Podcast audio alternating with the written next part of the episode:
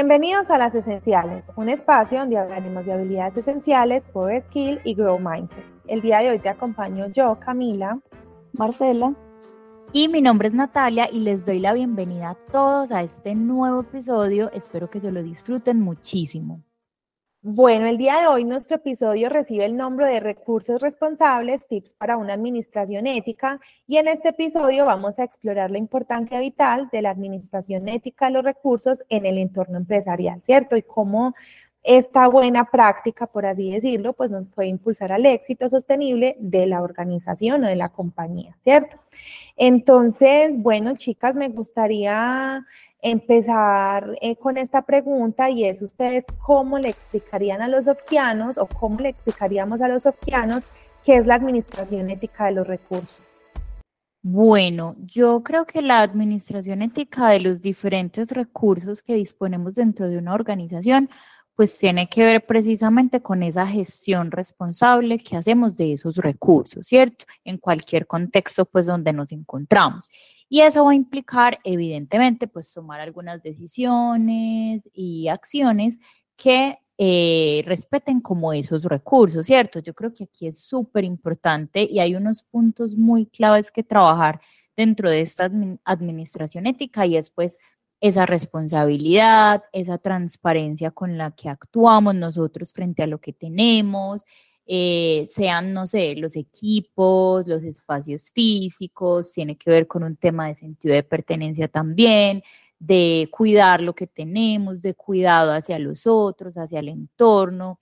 Tiene que ver muchísimo con un tema de sostenibilidad, porque evidentemente si cuidamos los recursos eh, que hoy disponemos, pues seguramente van a durar muchísimo más y eh, eso es lo que nosotros estamos buscando, ¿cierto? Entonces, yo pienso que esto tiene un impacto supremamente, pues que puede ser muy positivo en un mediano o largo plazo y por eso debemos ser supremamente responsables hoy y debemos tener el suficiente pensamiento crítico para elegir las decisiones que queremos tomar en el hoy, ¿cierto? Eh, yo creo que eso tendría que ver mucho con esta administración de los recursos. No sé de pronto ustedes qué piensen sobre este tema en la organización. Creo, Nati, que eso que mencionas es súper importante y también es fundamental darle a conocer a los sofquianos cómo en términos de la compañía se entiende lo que es la gestión ética de los recursos, ¿sí? Entonces, en Sofca definimos esta administración ética de los recursos como esto de administrar de manera ética, ¿cierto? Tanto nuestros equipos como las licencias que nos brindan, los materiales, ¿cierto? Incluso el espacio físico, por ejemplo, en las diferentes casas OFCA que hay en las diferentes sedes, ¿cierto? Pero también está relacionado con un tema de gestionar el tiempo de forma consciente y responsable, ¿cierto? Para que esto nos permita pues realizar de manera oportuna y con calidad cada una de las obligaciones que tenemos los OFCIanos dentro de nuestros roles, ¿sí? Entonces, de esta manera es como nosotros en Sofca entendemos esta administración ética de los recursos y creo que es súper válido que los sofquianos lo sepan para que de aquí en adelante lo empiecen a interiorizar y pues excelente también que lo empiecen como a reforzar, ¿sí? Sí, tiene que ver también pues como con ese asunto desde la parte ya más general de lo que nosotros denominamos también integridad, ¿cierto? Pues es más como la parte eh, que está, digamos, con unas competencias asociadas de honestidad, de pensamiento crítico eh, a nivel de compañía, como lo que es la integridad y para nosotros pues esa gestión ética de los recursos es, es un asunto que es, que es importante y pues que, que bueno que hoy vamos a poder conversar un poco más sobre este tema. Sí, chicas. Y bueno, mm, ya que les estamos hablando aquí a los sofquianos sobre este tema, ¿cierto? Y que queremos pues hacer un muy buen uso de esos recursos, que los aprovechen y demás, quisiera aquí hablar con ustedes o preguntarles cuáles son las prácticas que los colaboradores pueden implementar para aprovechar al máximo esos recursos pues, que nos brinda la empresa, ¿cierto? Asegurando ese uso adecuado y ético. ¿Ustedes qué dicen, chicas? ¿Cómo, ¿Cuáles serían estas prácticas? Bueno, Cami, yo creo que una de las prácticas que pueden cultivar los sofquianos definitivamente es la autoconciencia y ese pensamiento crítico que los ayude a reflexionar cómo sus acciones están influyendo definitivamente en su entorno, ¿cierto? Entonces resulta que la organización les puede brindar muchísima información, muchísimas herramientas para que ellos, no sé, tengan un mejor desarrollo dentro de la organización, que los ayude a ser mejores personas, mejores profesionales. Pero si definitivamente la persona no es consciente de esto y no cumple como un rol activo dentro de la organización, va a ser muy difícil que tenga un proceso exitoso. Entonces yo creo que esa responsabilidad personal tiene que subir un montón, esa autoconciencia, ese pensamiento crítico, el tema, por ejemplo, del aprendizaje continuo, que finalmente es el desarrollador quien debe tomar un papel activo. Si, por ejemplo, envían algún correo, hay información disponible en Wisofka, eh, en términos, por ejemplo, de aprendizaje que hemos avanzado muchísimo esto, este año y le hemos dado mucha fuerza a todos estos temas. El colaborador es quien debe definitivamente estar pendiente, revisar los correos, leerlos eh, y tomar la información que mejor le sirva para su, su rol, ¿cierto? O el desempeño de sus actividades diarias. Entonces, creería muy importante una de, de, las prácticas que pueden hacer es eso, como hacer un ejercicio consciente de dónde estoy y sobre todo por qué y para qué la organización me está brindando como todas estas herramientas. Y es que resulta que estamos en un mundo altamente competitivo, entonces si nosotros no nos estamos desarrollando, no estamos cultivando lo que nosotros sabemos, no estamos en un tema de aprendizaje continuo y de esta sintonía, pues probablemente esto haga que nos podemos, quedemos un poco retrasados frente al mundo tan competitivo en el que estamos viviendo, ¿cierto? Otra de las prácticas que yo diría es como ese cumplimiento de normas y políticas eh, dentro de la organización, ¿cierto? Esto hace que evidentemente nosotros podamos, podamos aprovechar al máximo estos recursos si no tenemos la información, preguntar a las personas que definitivamente la tienen dentro de la organización, ¿cierto? Pero esa proactividad y esa iniciativa tiene que estar de parte de nosotros, diría yo, eh, que esas pueden ser algunas como de las prácticas, no sé qué piensen ustedes. Relacionado con eso que dice Nati de las políticas y las normas o, el conocimiento de los procesos que hay, digamos que una buena práctica que se utiliza mucho también en, el ámbito empresarial es también como la creación de, comité de ética, eh, toda la parte pues como de declarar o de establecer un código de ética que permita que las personas eh, conozcan cuáles son como esas conductas que se esperan de, desde esa parte, desde lo ético, ¿cierto? Obviamente eso va también pues muy conectado, como dice Natia, a la parte del autoconocimiento y sobre todo la autoconciencia, ¿cierto? Pero que una empresa pueda pues como definir cuál es como su conducta, su código de conducta ética y, que se pueda establecer como, como digamos este tipo de comités. Eh, también pues aparte de, tener, eh, digamos, como tal estructurado un comité o un área de, ética, es muy importante también que se puedan como establecer eh, una cultura de la denuncia. O sea, esta parte es un poco polémica porque pues puede haber como, como una sensación de, de que no se puede, como que en algún momento o que puede ser difícil de pronto llegar a hablar de algo que, que, otra persona esté haciendo, pero yo creo que hace parte también como de la gestión del riesgo, ¿cierto? O sea, que, que si uno ve que hay alguna situación irregular, ilegal, eh, que pueda estar comprometiendo también como esa parte de los recursos de la empresa, pues se pueda eh, generar como esa cultura de yo estoy detectando un riesgo y que se pueda eh, llegar a denunciar. Es importante que se puedan establecer unos canales donde esas denuncias se puedan hacer porque pues puede que haya alguien con esa necesidad de poder reportar algo que esté ocurriendo, que pueda ser riesgoso para la compañía y que se pueda definir como algún canal, sea, no sé, un, correo, una, una línea telefónica, algún sitio donde eso se pueda como reportar y pues que se pueda también hacer algo frente a esa, a esa situación. Entonces, también súper importante que aparte como el autoconocimiento y esa autoconciencia de el saber que estoy actuando de una forma ética, también se pueda poder llegar a, a reportar esas situaciones que puedan generar algún tipo de riesgo para la empresa. Eso que dicen ustedes es súper importante y yo le agregaría que además de las políticas también es muy importante que todos conozcan los valores, ¿cierto? Para que trabajen en pro de ellos y así vamos a desarrollar también este sentido de pertenencia que en la medida me va a llevar a que yo pueda aplicar y ejecutar esos demás valores, dentro de ellos pues este comportamiento de la administración ética de los recursos y sobre todo también además de la autoconciencia de la que ya hablábamos, un tema de conocimiento de cuáles son los recursos que tenemos dentro de la compañía, ¿sí? Porque en diferentes espacios nos hemos dado también cuenta que no todos saben de qué recursos disponen, ¿sí?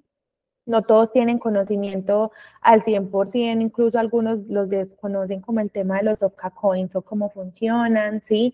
Por ejemplo, la bolsa Kaizen, eh, no todos saben eh, cómo funciona, cuáles son sus políticas, ¿sí? Por ejemplo, estamos tratando de concientizar y hemos tenido unos muy buenos resultados con el tema de las plataformas de aprendizaje.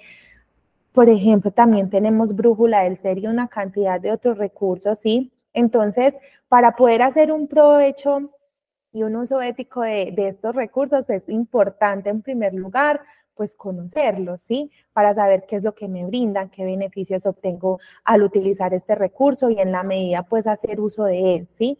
Porque si no también lo que pasa es que se puede tener la percepción de que si hay desconocimiento, pues nadie le va a dar la importancia y se tenga la percepción de que se desperdicia, de que no se utiliza. Entonces aquí la invitación para los sofquianos es indaguen, busquen, investiguen qué son, cuáles son esos recursos de los que ustedes disponen, cuáles son esos beneficios para que hagan uso de ellos y en la medida esos beneficios también se puedan ir, ampliando a, mediano o largo plazo, ¿sí? Por ejemplo, si yo hago uso de la plataforma de aprendizaje, eh, también, sí, y no solo las plataformas de aprendizaje, sino también participo de esos espacios de formación, sí, por ejemplo, charlas con expertos, si yo hago uso y aprovecho estos espacios, pues la compañía se va a animar cada día a traer nuevos expertos, a ampliar tal vez como esta capacidad, sí, lo mismo con las plataformas de aprendizaje. Entonces, en la medida que hacemos un buen uso, pues también se nos van ampliando como estas posibilidades, ¿cierto? Entonces, yo pensaría que esas también pueden ser como alguna de las prácticas, ¿sí? Ya para terminar, me gustaría eh, preguntarles o decirles más bien como qué consejos prácticos les podemos brindar a las personas para que administren los recursos de esa manera ética y efectiva de la que les estamos hablando. Bueno, yo propondría hablar también un poco como de poder llegar a, dentro de esa autoconciencia nuevamente que hemos hablado tanto, incluso llegar a hacerse preguntas a uno mismo frente a situaciones que a uno le generen la duda, ¿cierto? Por ejemplo, lo que está relacionado con conflictos de interés en algún punto, eso puede en algún momento tener relación eh, tal vez con, con terceros, ¿cierto? Con proveedores, con contratistas. Entonces, en algún punto, yo no sé, voy a poner un ejemplo. Eh, cualquiera, pues como el más común de, lo que son declaraciones de, conflictos de interés. Hay muchos tipos, pero digamos que uno que puede ocurrir es, eh, no sé, llegamos a la época de diciembre que es tan común que, que algunos proveedores otorguen regalos, entonces como en algún punto pues poder como uno levantar la mano si eso no está ya muy, muy definido, muy o muy establecido, digamos, como a nivel de política, pero si a uno le genera esa duda, como poder levantar la mano de, ve, tengo un proveedor que va a darme un detalle de este tipo, porque es que hay detalles de detalles, ¿cierto? O sea, no es lo mismo que te vayan a dar, no sé, una libreta, una agenda, un lapicero, un llaverito, a que te vayan a dar una super botella de un licor costosísimo o, o bonos eh, con lo que puedas, no sé, canjear por algo que sea súper costoso uno ahí ya se empieza a hacer como esas preguntas, ¿cierto? Entonces, poder como levantar la mano y hacer ese tipo de preguntas ahí sí como de acuerdo al conducto regular que haya frente a ese tipo de situaciones que, que puedan ocurrir eh, en cuanto a lo que son conflictos de intereses en, el momento en el que yo tomo alguna decisión que puede tener algún impacto eh, en mi rol y pues digamos en los recursos o en las relaciones o en el tema reputacional de la empresa. Yo creo que eso sería importante poderse hacer preguntas y poder levantar la mano y, acudir al conducto regular en el momento que, surja como ese tipo de, dudas. Otra de las prácticas, Marte, que yo también les diría como a los opquianos con el fin de contribuir pues como a esa durabilidad de los recursos es, por ejemplo, que haya un manejo cuidadoso de los mismos, ¿cierto? Entonces, que si yo estoy en, en casa Sofca, cuido del espacio físico, cuido también como de, las demás personas eh, que están a mi alrededor, ¿sí? Eh, también si veo que alguno de esos recursos o activos que están en mi poder pues sufre de algún tipo de deterioro, requiere de mantenimiento, pues reportarlo a tiempo, ¿sí? Eh, que si algo me está fallando, pues comunicarlo, ¿sí? Que si se me dañó algo, todo eso nos va a permitir que se mantengan estos recursos o estos activos en buen estado y que pues por ende eh, duren, ¿cierto? Entonces creo que ese sería como alguno de los, de los tips y también recordemos que estamos hablando de que dentro de esta administración ética de los recursos, pues está implicada el tema de la gestión del tiempo, ¿sí? Entonces aquí pensaría que una de las recomendaciones o de los tips es que haya un cuidado personal, ¿sí? Porque nos podemos encontrar diferentes escenarios mm, en digamos, como en el entorno laboral remoto en el que nos encontramos, ¿sí? Y uno de ellos es o que al estar trabajando desde casa no tenga un equilibrio entre mi vida laboral y personal y me dedique full al trabajo al punto que no sé ni siquiera descansar, o en el otro escenario, un escenario también extremo, es donde ya hay relajación excesiva, ¿sí? Entonces, uno de los tips es, debemos mantener ese equilibrio, ¿sí? Ese equilibrio, no excedernos, recordemos, y sé que es una frase cliché, pero los excesos son malos, ¿sí? Entonces, si en nuestro caso identificamos que tendemos a pasar altas horas en frente del computador, que no tomamos descanso, que ya no trabajo nos está consumiendo un poco la vida, pues aprender a poner un alto, sacar espacios para las actividades de ocio, tomar pausas activas durante el día, ¿sí? Porque es importante cuidar de nosotros. Y por el otro lado, ¿sí? Pues también empezar a, a trabajar y a desarrollar un poco más el sentido de la responsabilidad, porque nos hemos también llegado a encontrar con este tipo de escenarios y donde entonces eh, no está este sentido de la responsabilidad a la hora de cumplir en una reunión o porque creo que estoy en mi casa y no hay una supervisión constante, entonces puedo hacer lo que yo quiera y hay una relajación excesiva, ¿cierto? Entonces ahí, y eso no nos permite cumplir con nuestras obligaciones como debería ser, entonces es como también hacer ese ejercicio de autorreflexión, como decía ahora Nati, autoconciencia, evaluar qué comportamientos puedo fortalecer y qué otros debo mejorar y pues trabajar en pro de ello. No sé, sería como algunas de las recomendaciones que yo daría. Bueno, y yo estoy totalmente de acuerdo, chicas, con lo que ustedes han dicho. Me parece súper importante el tema de mantener un equilibrio, eh, porque eso nos ayuda pues como a tener asertividad en nuestras decisiones y demás a la hora de administrar los recursos de forma ética. Pero también eh, le agregaría algo y es cómo la transparencia y la comunicación clara puede impactar eh, ese cuidado de los otros, ¿cierto? Ese cuidado de las personas, ese cuidado del equipo.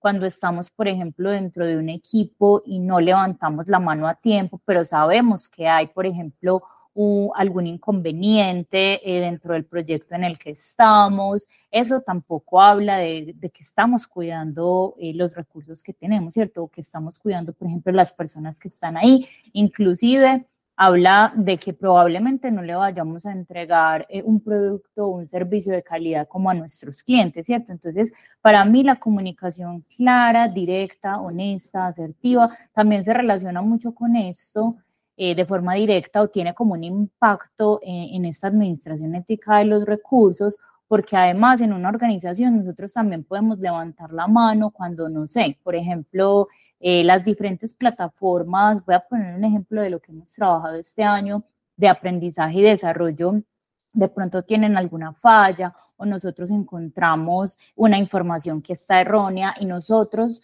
no pues no levantamos la mano, nos quedamos callados y demás, tampoco estamos eh, haciendo como nuestra contribución para cuidar eh, todo el escenario de recursos que nos brinda la organización. Entonces, para mí, esa comunicación a tiempo, esa comunicación clara eh, dentro de un equipo, no importa que nosotros no tengamos siempre la razón o no importa que nos equivoquemos, lo importante es poder levantar la mano a tiempo, hablar, si nosotros sabemos algo, si nosotros pensamos, qué tal que esa, esa opinión que nosotros tengamos, esas ideas que nosotros tengamos, definitivamente le ayuden al equipo a crecer muchísimo más y cuiden también a las personas y finalmente eso tenga un impacto súper positivo en ese desarrollo que estamos haciendo para ese cliente, ¿cierto? Entonces es como esa comunicación también se relaciona eh, con este cuidado, pues como de estos recursos.